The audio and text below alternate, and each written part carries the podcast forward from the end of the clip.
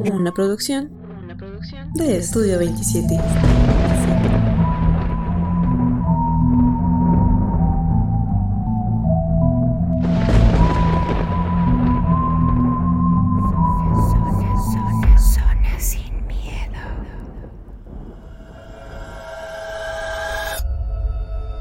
Hola a todos, sean nuevamente bienvenidos a Zona Sin Miedo, un programa hecho por y para ustedes.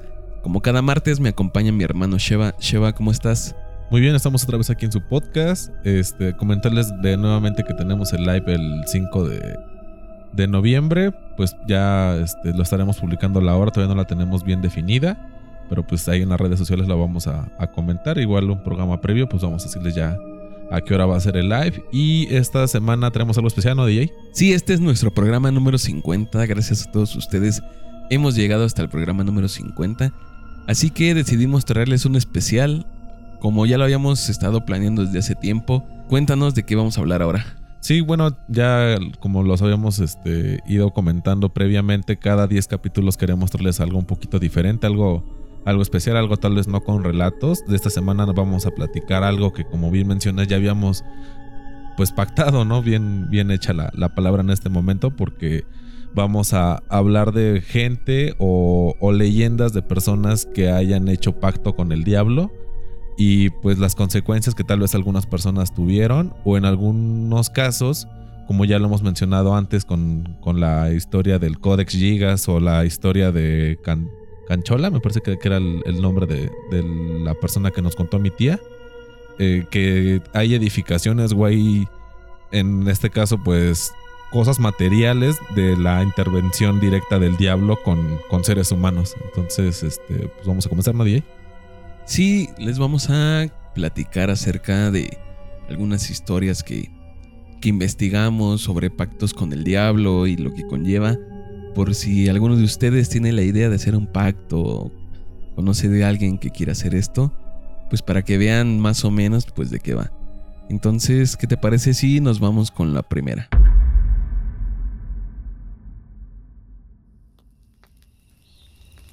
Sí, bueno, yo traigo una, una mención especial a, a una leyenda alemana de eh, nombre de la persona o del protagonista es Fausto el cual era un hombre inteligente y de gran éxito, pero insatisfecho con su vida, por lo que hace un pacto con el diablo en un cruce de caminos. Esto es interesante ya que esta es la primera leyenda o de la que las demás emanan, que se supone que las personas creen que los pactos con el diablo se hacen en cruces de avenidas o carreteras. No sé si has escuchado eso, DJ.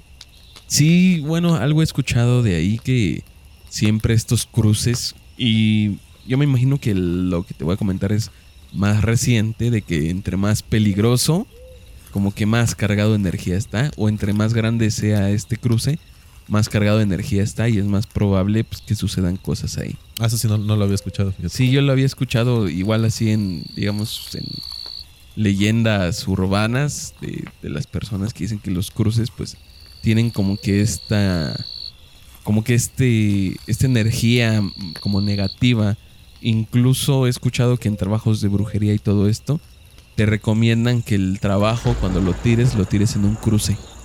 Ah, sí. O bueno, eso sí lo he escuchado, pero no como tal en cruces, más que nada, o al menos de donde por mi casa están, es en las vías del tren, donde van a tirar este tipo de trabajos. al mm. final de cuentas es un camino que lleva pues bastante energía. Pero bueno, continuando con, con este personaje, eh, comentan que entrega su alma a cambio de conocimiento y placeres mundanos. A lo que se refiere la leyenda y a la vez que aparentemente sí está basado en, una persona, es que este supuesto Fausto era doctor, pero en teología, el estudio de Dios o de los dioses o de la Biblia, ya en un, en un modo pues ya más científico. Y él pues veía que no le daba o no le, no le producía la fama, no le producía pues el reconocimiento a nivel que él lo esperaba. Entonces, con el conocimiento que adquiere por la teología, él ah, eh, realiza el pacto al, cruce de caminos y el diablo incluso le cambia la profesión y él queda como doctor pero en medicina. Y es una persona súper famosa en su rama y, y al final él lo que pretendía pues era tener tanto poder como mujeres, era a, lo que se, se refiere esta, esta leyenda que está un poquito encaminada al tema este bíblico de Job, que es que el, injusto sufre injustamente, que él creía que él era una buena persona, pero que sus logros o sus, pues, sus avances, sus aportaciones no habían sido tan reconocidas como él esperaba y por eso es que él realiza este pacto con el diablo. Y como les menciono, esto es interesante ya que a partir de él las demás leyendas, esto me parece que fue en el año 1500 aproximadamente cuando se crea esta, esta leyenda alemana, es de ahí que a partir de esas vienen las demás leyendas que mencionan que el pacto, incluso en películas, en algunas películas, en pueblo yo en algún momento le llegué a mencionar que en el pueblo de mi, de mi abuelo materno se tiene la creencia de que las personas que han hecho pacto con el diablo lo han hecho a cruces. Y de hecho yo pues en broma les dije, pues díganme dónde, ¿no? Para irme a parar y esperarlo con, con una banquita, ¿no? Pero bueno, o sea, eso es lo que se cree popularmente y pues a nivel histórico eh, se cree que salió o emanó de esta leyenda alemana o de este mito de, pues sí, alemán. Sí, como que él fue el precursor de todo esto, ¿no? Como que él inauguró que, se le diera este dote místico a los cruces. Claro. ¿Tú no, no sé qué nos quieras compartir, DJ? Pues yo les traigo la historia de Christoph Heismann. Es un alemán, era un pintor. Entonces se las voy a leer.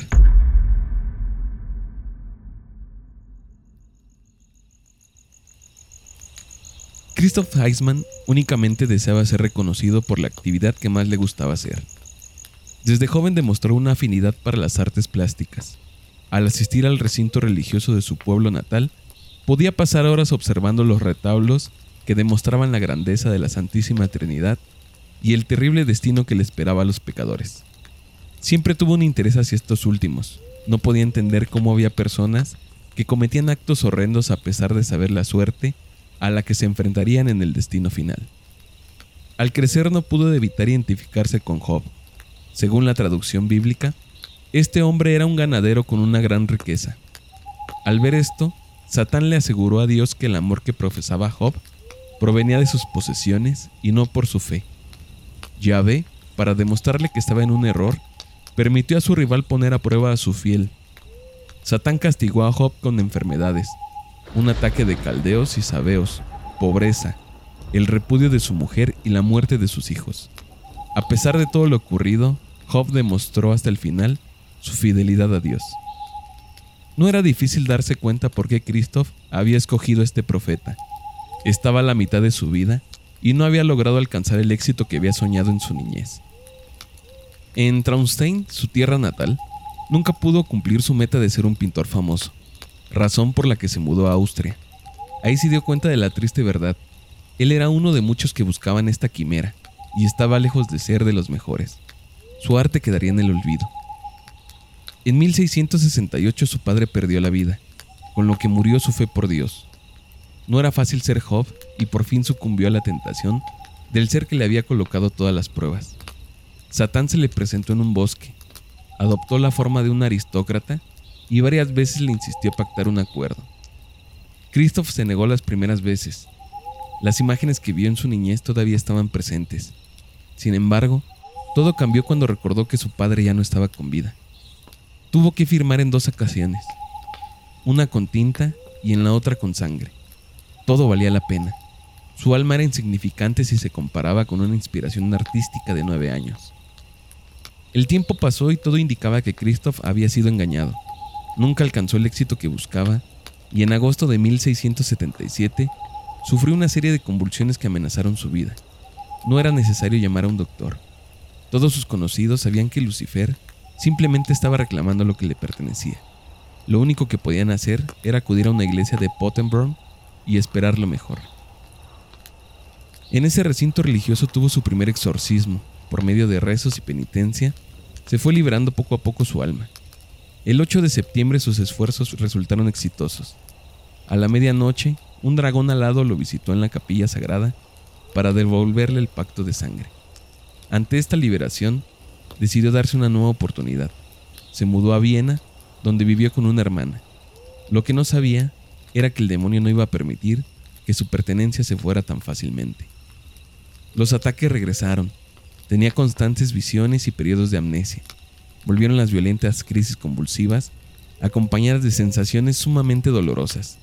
Esta vez el diablo estaba ausente. ahora eran figuras sagradas quienes lo atormentaban. En mayo de 1678 regresó a la iglesia por ayuda. Le dijo a los padres que en esta ocasión debían ayudarle para exigir al diablo la devolución del pacto de tinta. Ingresó en la orden de los hermanos hospitalarios.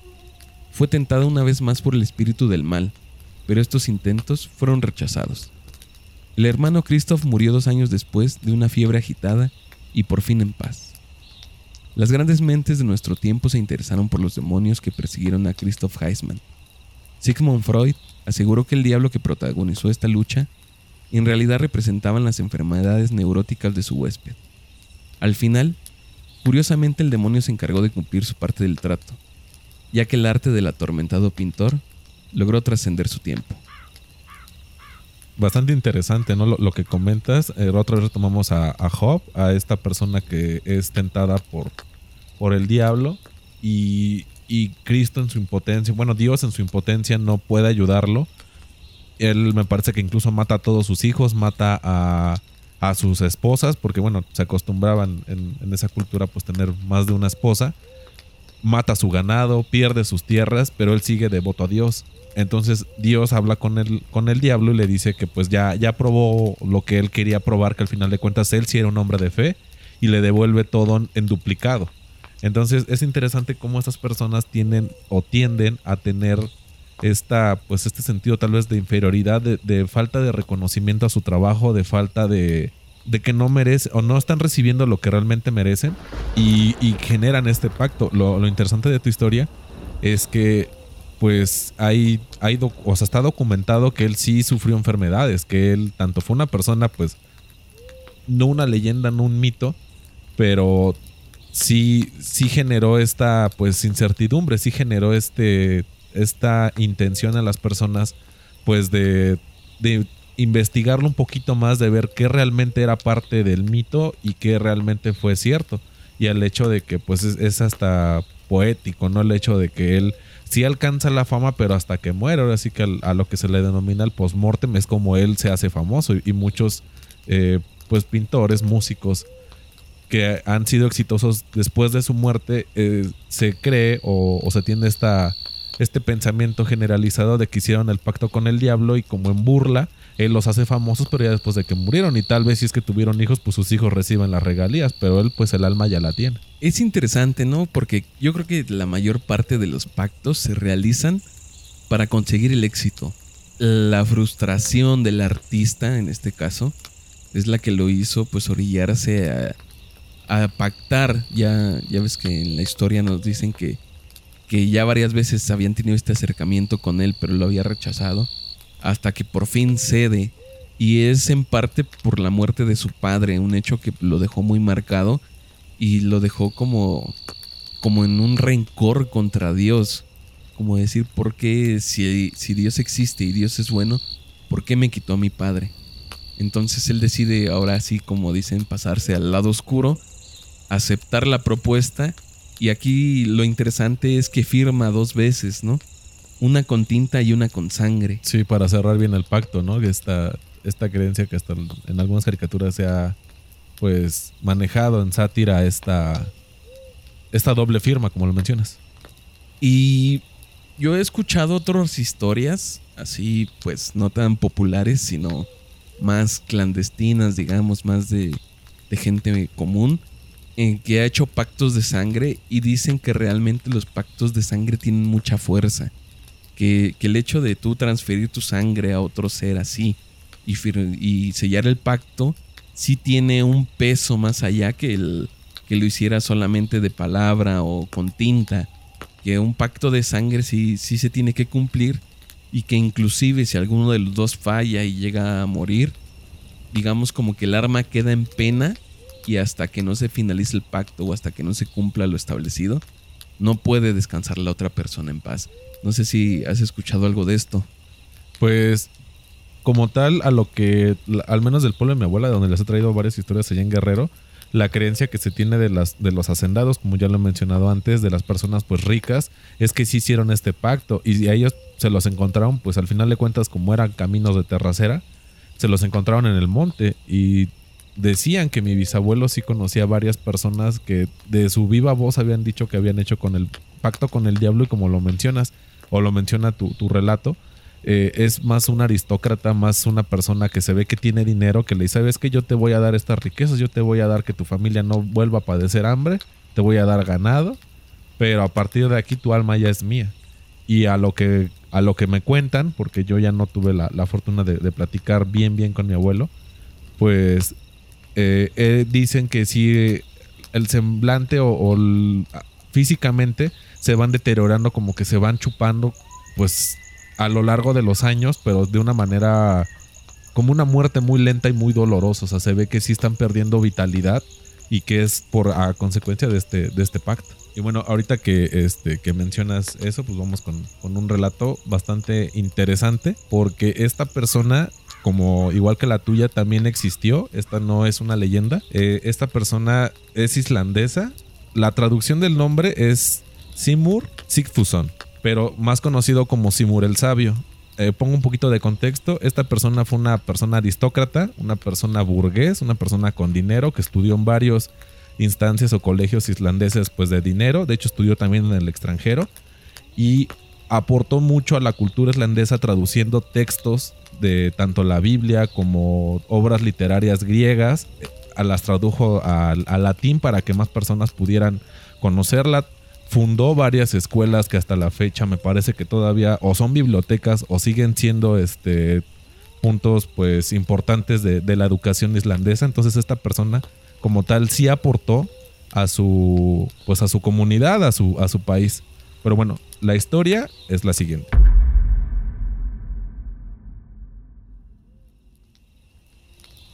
Cuentan que Simur el Sabio navegó desde Islandia a Europa continental para aprender las artes oscuras, llegando a la famosa escuela negra de París.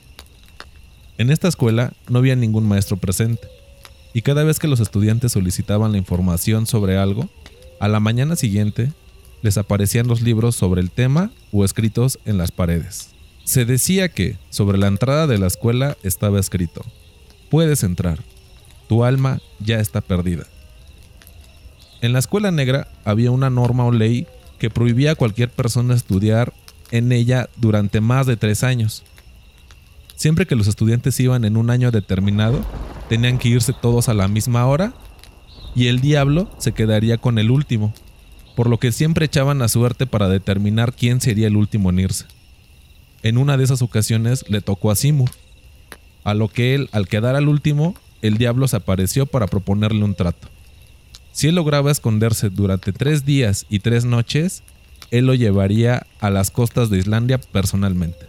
Eh, cabe mencionar que esta persona, como les comento, sí era una persona pues bastante inteligente, bastante estudiada, bastante letrada, a lo cual él, acepta el, el desafío y lo gana.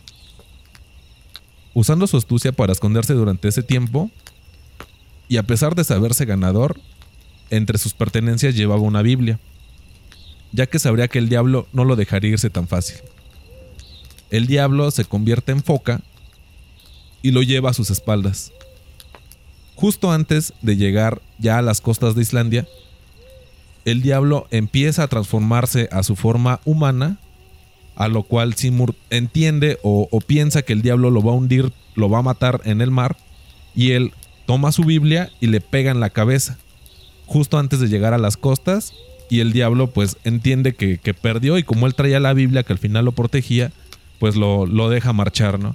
Lo interesante de esta historia es que en Islandia sí existe una, una estatua que dice Simur el sabio a, los pies de la sota porque la, la vi, tal vez se las pongamos en la semana en la cual él está como levantando un, pues se ve un libro, pero no, no viene como tal con, pues con una cruz o con algo que se entienda. Y abajo yo no le encontraba la forma hasta que leí el relato y se ve como una masa grande a sus pies, que es como se supone que él le pega al diablo para que pues pueda él ya llegar a salvo porque al final el diablo no iba a, no iba a permitir que él se escapara con su pues con su alma intacta, ¿no? Es, es interesante esta historia porque como tal la persona sí existió, y de hecho, en la misma historia mencionaban que no nada más una vez lo engañó, que fueron varias veces que él al tener ya el pues el, conocimiento previo de esta escuela de, eh, artes oscuras de, en París ya sabía cómo contactarlo y él tal vez, o lo que se cree en, a nivel pues de sociedad es que todos los aportes que como en un principio mencioné fueron hechos a través de la mano del diablo. Pero de todas maneras a él le atribuyen pues este, este conocimiento y que al final él sí era una persona de dinero. ¿Qué crees que, bueno, eso que dices que, que ayudó a fundar escuelas y todo esto, pues es algo muy común. Yo en la investigación, la poca investigación que hice, descubrí que la mayoría de personas te dicen que no puedes pactar directamente con el diablo, que tienes que, digamos, hacer un trato con los demonios, trabajar junto con ellos y que realmente tú no les puedes ofrendar tu alma porque tu alma no les interesa. Lo que quieren de ti pues es tu tiempo y prácticamente la mano de obra. Y que hay distintos tipos de demonios dependiendo lo que tú quieras que hay demonios que te van a ayudar para sanar, para la arquitectura, las matemáticas, la filosofía, y que dependiendo lo que tú quieras es al demonio al que te debes de dirigir.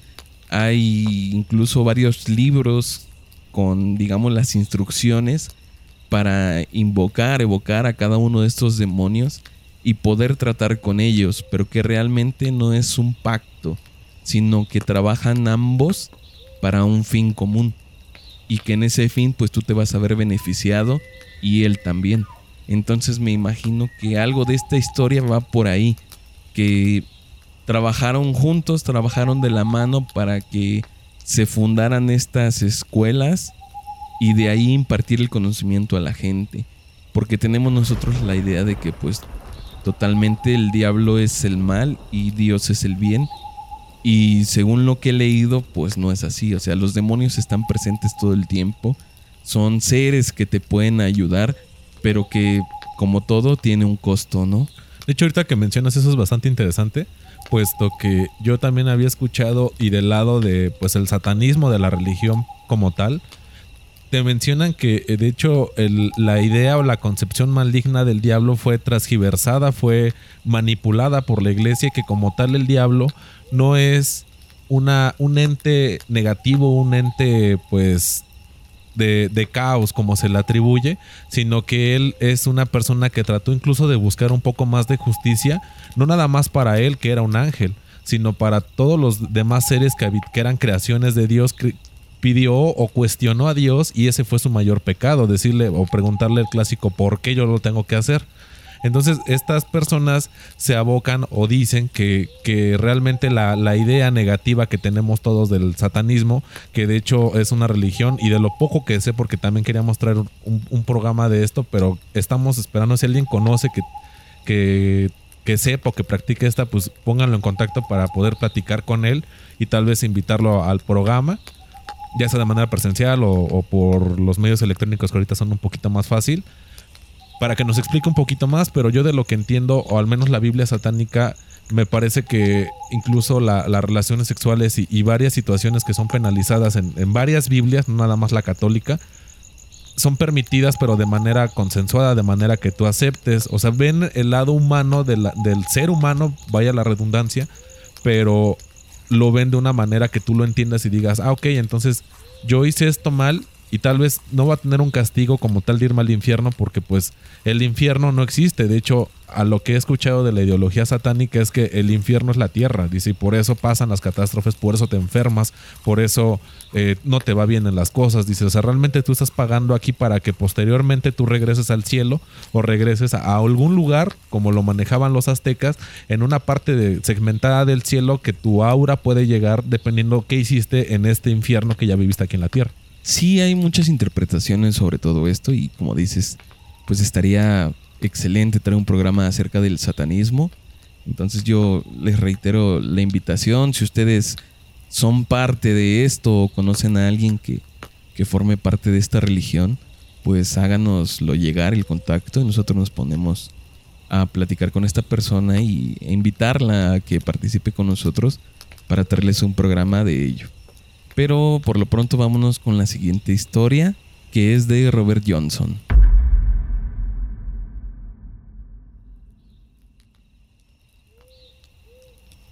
Las leyendas son eso, pero también esconden historias que carecen de explicaciones sencillas.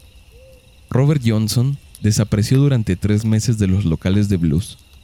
Ningún otro músico le vio durante ese tiempo. Cuando reapareció, sentía la música como nadie la sentía y la tocaba de un modo diferente.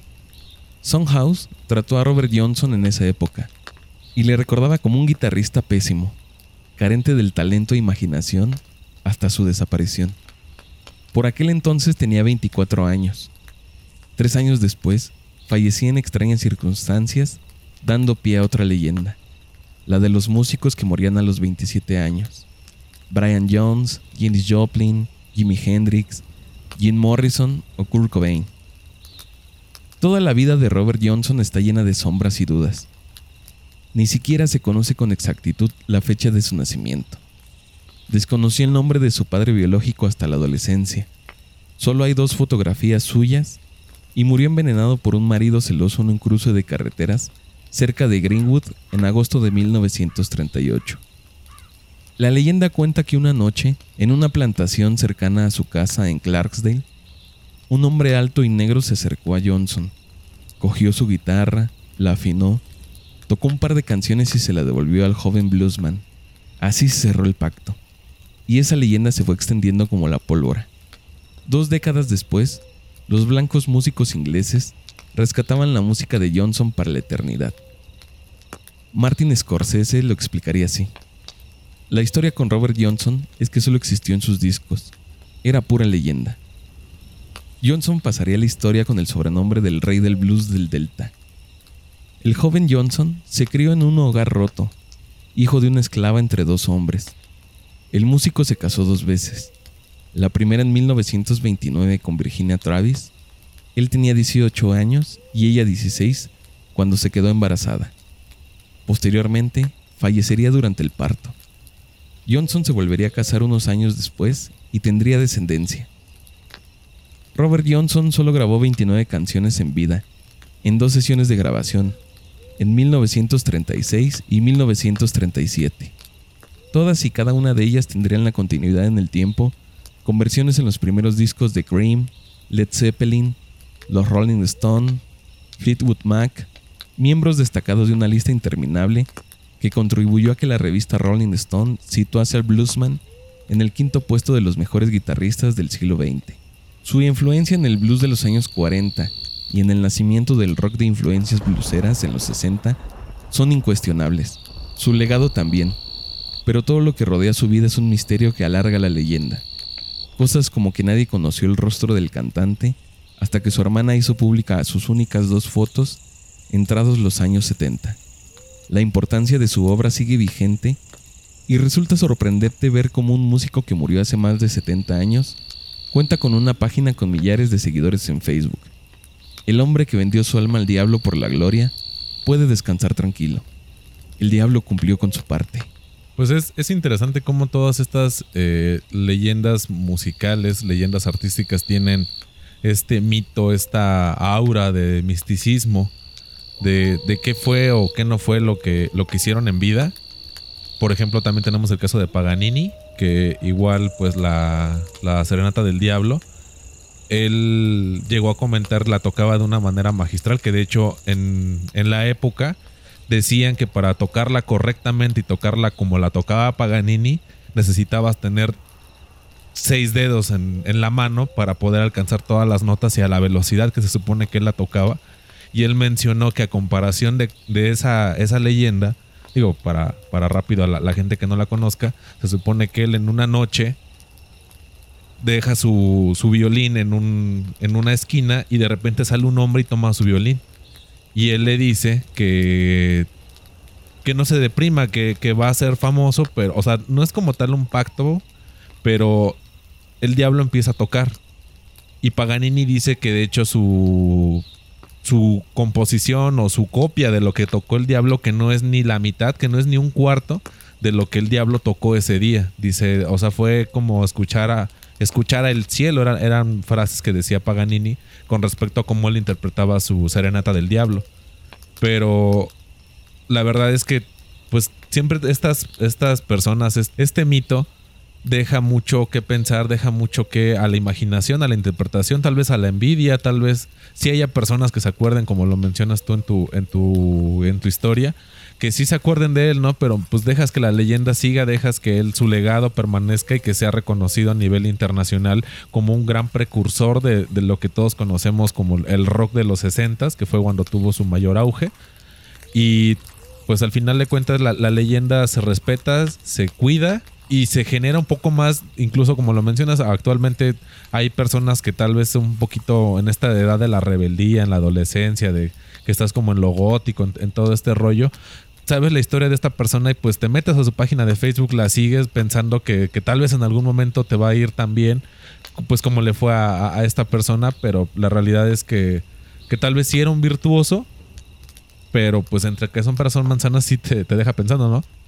Sí, en especial en este, en este relato, en esta leyenda, pues es la parte en la que se desconoce demasiado de esta persona, ¿no? Que incluso nadie conocía su rostro hasta que su hermana fue la que lo reveló con un par de fotos y es todo lo que se tiene de registro de, del rostro de este tipo. Y la gente que lo conoció en ese tiempo decían que pues, realmente no, no era nada fuera de lo común, incluso que era un músico muy malo. Pero después de su desaparición, que desapareció tres meses, cuando regresó, y era un virtuoso en la música. Y es lo que daba como la interpretación de que algo sucedió en esos tres meses. Y fue cuando se tiene la idea, y él lo contaba, de que pues se le apareció el diablo, hizo este pacto y a partir de ahí tuvo como que este talento. Uno podría pensar que pues en tres meses, si totalmente te desapareces, puedes practicar hasta el punto de llegar a dominar el instrumento. Pero aún así, yo creo que es muy poco tiempo, ¿no? Sabemos que los músicos están todo el tiempo practicando, creando, y en tres meses no puedes lograr lo que logró, ¿no? Ser uno de los guitarristas, pues, más reconocidos a nivel mundial de la historia. Entonces sí, sí, sí está sujeto a interpretar de decir, pues algo hizo. Y la historia, la leyenda es esta, de que hizo el pacto con el diablo y a partir de ahí tuvo esta virtuosidad para poder ejecutar la música en su guitarra y nació la leyenda, ¿no? Y como lo dice al final del relato, que, el diablo pues finalmente cumplió, ¿no? Y como en los anteriores casos, no fue en vida, sino fue hasta después que se le otorgó el reconocimiento que debería. Pero la fama la tuvo. Muy tarde, pero ya la tuvo. Y, no nada más eso, ¿no? Sino influenciar a, bandas tan legendarias como los Rolling Stones, Led Zeppelin, incluso los Beatles, con este blues. Y pues bueno, eh, ahorita vamos con, mi última historia. Esta es de Gilles de Raw.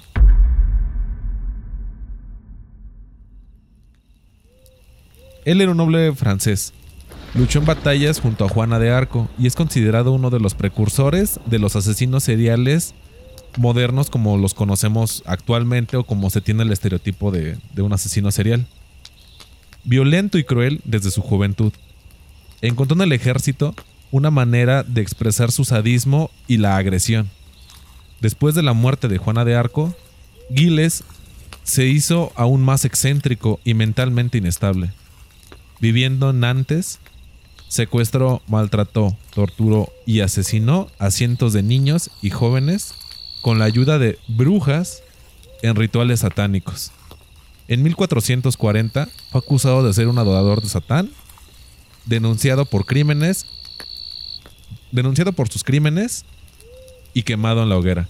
Es interesante como una persona que incluso contribuyó a, un mito eh, pues histórico como lo fue Juana de Arco para los franceses, que era o fue considerado después de su muerte, después de haber ayudado a, su propia patria a la, a la independencia de, de, los demás reinos en cuanto a lo que era Gales o como se le conocía a, a Francia en ese entonces, pues que sea o, se maneje de, una manera que él, él lo hizo prácticamente por deporte, lo hizo por, por cariño, por amor al arte, porque él era un, sádico, él era practicaba rituales tal vez en ese momento eran vistos como paganos, vistos como su propia religión profesada y, y era todavía no entraba como tal la Santa Inquisición, pero sí había un, una penalización muy alta a personas que profesaban religión diferente a, la, católica, que en ese momento pues la, religión católica tenía su, a su mayor exponente en, Roma. El, Vaticano era prácticamente una, una nación como lo es ahorita, para que la gente lo entienda, como lo es ahorita Estados Unidos. O sea, tenía todo el control del mundo el Vaticano. Entonces, no, no sé qué piensas de eso, DJ. Pues el hecho de que sea alguien tan popular que acompañó también a otra leyenda, da este dote pues, de más misticismo, ¿no? Todo lo que hizo, todo lo que logró. Y sabemos que desde siempre se ha señalado a las personas que, no caben en las normas, ¿no? Que no caben en lo común. Y él fue el caso de esta persona, ¿no? Que, que tenía unas prácticas distintas, que, que tenía un pensamiento distinto al, al ordinario de la gente y por eso se le señaló. Creo que históricamente, pues no es la única ocasión, ya sabemos que siempre se ha perseguido este tipo de personas que, que no entran dentro de los canon, especialmente en los espiritistas, en los de religión, y se les persigue, se les señala y pues en este caso ves que hasta se les lleva a la muerte por el hecho de que tienen unas ideas que son concebidas como no naturales, ¿no? Como que el, el, si no piensas, si no estás del lado de Dios, estás del lado del diablo, del demonio, del mal, y pues lo que debe de hacer la gente, aunque tú hayas ayudado en ciertas cosas, aunque tengas ciertos méritos por, en este caso que nos comentas que ayudó a la independencia de Francia, eso al final no tuvo el peso que debería de tener. Tuvo más peso su forma de pensar, su, su comportamiento y pues terminaron sacrificándolo prácticamente por algo que no debía haber sido. O tal vez sí, no, no sabemos realmente qué, con qué sadismo, con qué, eh, pues digo, al hecho de sacrificar jóvenes, de sacrificar niños, pues sí ya te deja ver que no era una persona muy sana, que digamos. Y si de entrada ya tenía una animadversión o ya tenía un, pues, encaminamiento hacia la crueldad o hacia la pelea, hacia la batalla, los hace buenos guerreros a ese tipo de personas. Lo vemos con los espartanos, ¿no? A, nivel histórico, que eran personas que pues eran, eran muy buenos guerreros, pero a la vez también eran prácticamente psicópatas, o sea, ellos eran felices matando a alguien. Entonces, pues, pues, bueno, yo concluyo con eso. No sé tú con qué quieras cerrar, DJ.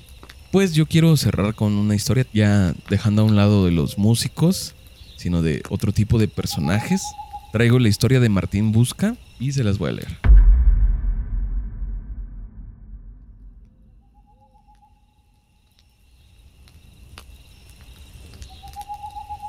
En el cementerio número 3 de Playa Ancha, en Valparaíso, Chile, se encuentra una tumba bastante peculiar, la que si no se conoce su historia puede pasar desapercibida, pero que al preguntar sobre ella nos habla de pactos con el diablo y de cómo Martín Busca intentó derrotarlo. La historia comienza a finales del siglo XIX, con un español empobrecido llegando a Valparaíso buscando mejorar su suerte e ingresos en la mundialmente famosa joya del Pacífico. Este hombre llamado Martín Busca Vilanova recorre la ciudad, pasan los días, semanas y meses, pero no consigue hacer reír a la suerte. Pero todo cambió cuando de la noche a la mañana el español pasó de vivir en la indigencia para convertirse en uno de los hombres más ricos de la ciudad. El acuerdo al que había llegado Martín Busca, luego de invocarlo mediante llamados que se han perdido a la fecha, era bastante simple. El diablo le concedería todas las riquezas que Martín deseara a cambio de su alma, la que obtendría en el momento de su muerte, una vez que sus huesos tocaran la tierra. Pasaron los años y don Martín se volvió un gran benefactor de sus amigos y de los pobres de la ciudad, por lo que se convirtió en uno de los porteños más queridos de su época. Sin embargo, un problema siempre rondaba en su cabeza, su pacto con el diablo y cómo lograr romper ese acuerdo. Buscando una solución, le contó a su círculo más cercano dicho problema. Durante esa misma época, Martín Busca se trasladó al valle de Casablanca, en donde los lugareños contaban que una carroza negra tirada por corceles negros se acercaba a su casa en mitad de la noche. Debido a este constante acoso de don Satán, Martín decide retornar al puerto en el que conoció la fortuna. Cuenta la leyenda que fue uno de sus amigos quien le dio la idea. Otros dicen que fue el propio Martín al que se le ocurrió. El asunto es que al volver a la ciudad, ya traía en su cabeza un plan para librarse de su pacto con el diablo y poder descansar en el momento de su muerte.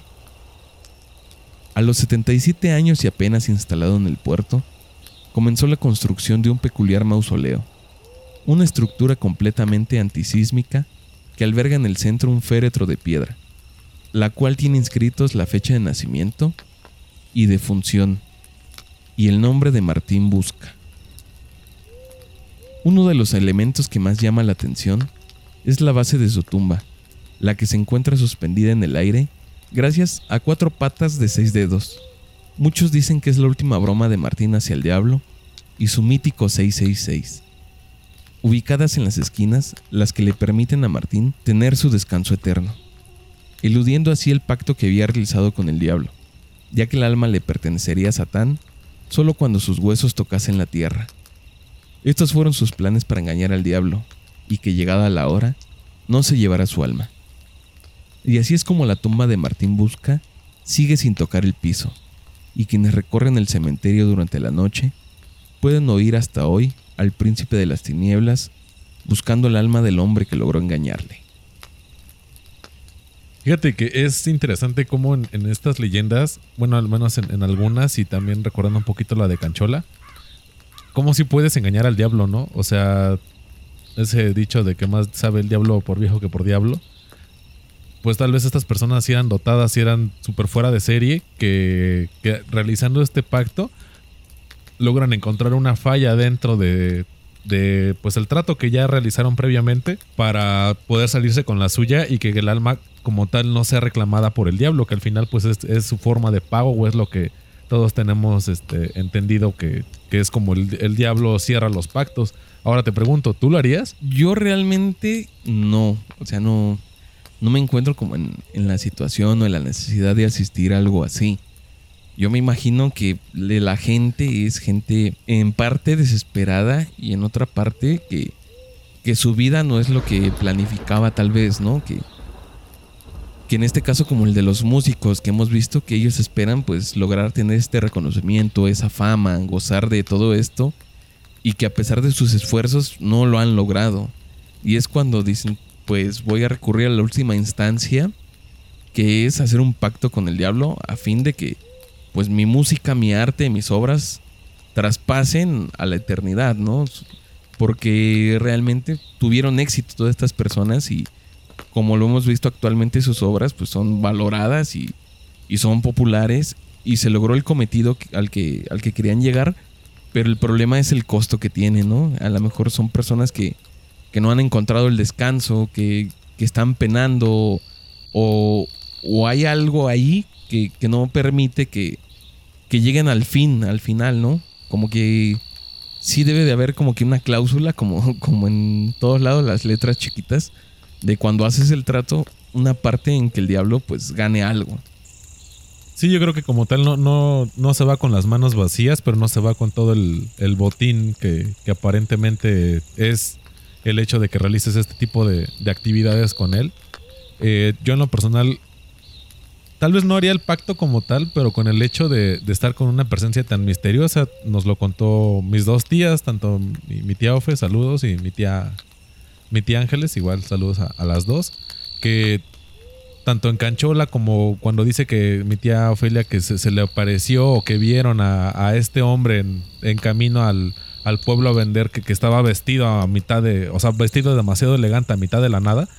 Como yo creo que lo haría, pero por el hecho de, ver cómo es que se te presenta a ti el, diablo. De hecho, también en mi familia hay otra, otra historia que la voy a traer un poquito después porque no, no he podido ver a, mis tíos que, también tienen una historia similar con un encuentro con una, una persona completamente de negro que se les apareció y, y los saludó. Todavía les dijo buenas noches, ahora sí que pues, pues aquí andamos, ¿no? Pero era en un lugar donde ni siquiera había vereda. O sea, era, hicieron ellos su propio camino para tratar de salir más rápido del monte y se les apareció esta persona. Sí, la verdad es que eran como las nueve de la noche, había, no había luna llena, había luna, pues, alumbraba un poco, y fue como nos dimos cuenta de la presencia de este, de este señor, y, sí nos espantó mucho. Después voy a, voy a traer a, con, pues, contado por, por ellos de, qué fue lo que vieron. Y este, pues no sé, yo, yo creo que lo haría más por cómo se te aparece, ¿no? Porque creo que toma diferentes, pues, apariencias dependiendo tanto la persona como la época. O sea, se viste acorde a la situación y eso es algo que a mí se me hace muy peculiar de estas, de estas apariciones. Y pues bueno, recordarles que esperemos les haya gustado este, especial. Estuvimos ahí investigando un poquito. Sabemos que hay más. Quisimos estar un poquito más fuera de lo común, no tan, tan, tan conocidas tal vez. Y pues esperemos les haya gustado. Ya saben, nuestras redes sociales pues ahí están. Estamos en TikTok, la página de Facebook. Y pues por mi parte es todo. Pues nos escuchamos la siguiente semana. Ya saben, si ustedes quieren tratar con el diablo, pues más o menos saben a lo que se atienen. Ya hasta en la última parte les dimos un tipo consejo de cómo burlarlo, así como, como el señor Martín que, que burló al diablo. No sabemos si le haya resultado o no. Pero si ustedes tienen la idea de que pueden pactar, si ustedes quieren contactar con, con estos seres, pues hay libros, hay métodos, como se los había platicado antes. Si no es solo, solo llamarlo y decirle que venga, sino se tienen que hacer varios rituales, se tienen que hacer varios pasos para que ustedes puedan contactar con estos seres. Y recuerden que, que todo tiene un precio. Entonces, si alguna vez lo han pensado, si les ha pasado por la cabeza, piénsenlo mejor, tomen en cuenta todos los factores y recuerden que, que son seres que tal vez cumplan con lo que ustedes piden, pero a su forma. Nos escuchamos la siguiente semana. Gracias por estar a 50 episodios con nosotros. Esperemos que sean muchos más. Les enviamos un abrazo a todos. Cuídense mucho. Bye.